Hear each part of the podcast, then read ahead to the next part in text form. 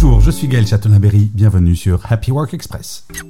Selon une étude réalisée par Career Builder en 2022, 35% des salariés disent ne pas aimer leur manager, un chiffre qui monte à 42% chez les jeunes salariés contre 30% chez leurs aînés. Mais qu'est-ce qui alimente cette insatisfaction? Premièrement, le manque de respect. Certains salariés se sentent maltraités ou même méprisés par leur manager, créant un environnement de travail tendu. Ensuite, il y a le manque de soutien, le manque de feedback. Se sentir abandonné ou laissé pour compte par son supérieur peut être démoralisant et affecte la motivation et la performance. Il y a le manque de communication qui est également un problème majeur.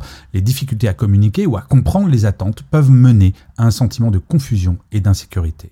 Et enfin, le manque de leadership.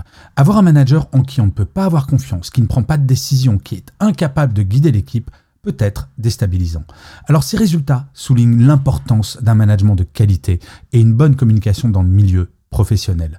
Bref, beaucoup de choses dont je parle dans les autres épisodes de Happy Work. Merci d'avoir écouté cet épisode. N'hésitez surtout pas à vous abonner. Vous serez tenu au courant du chiffre du jour de demain.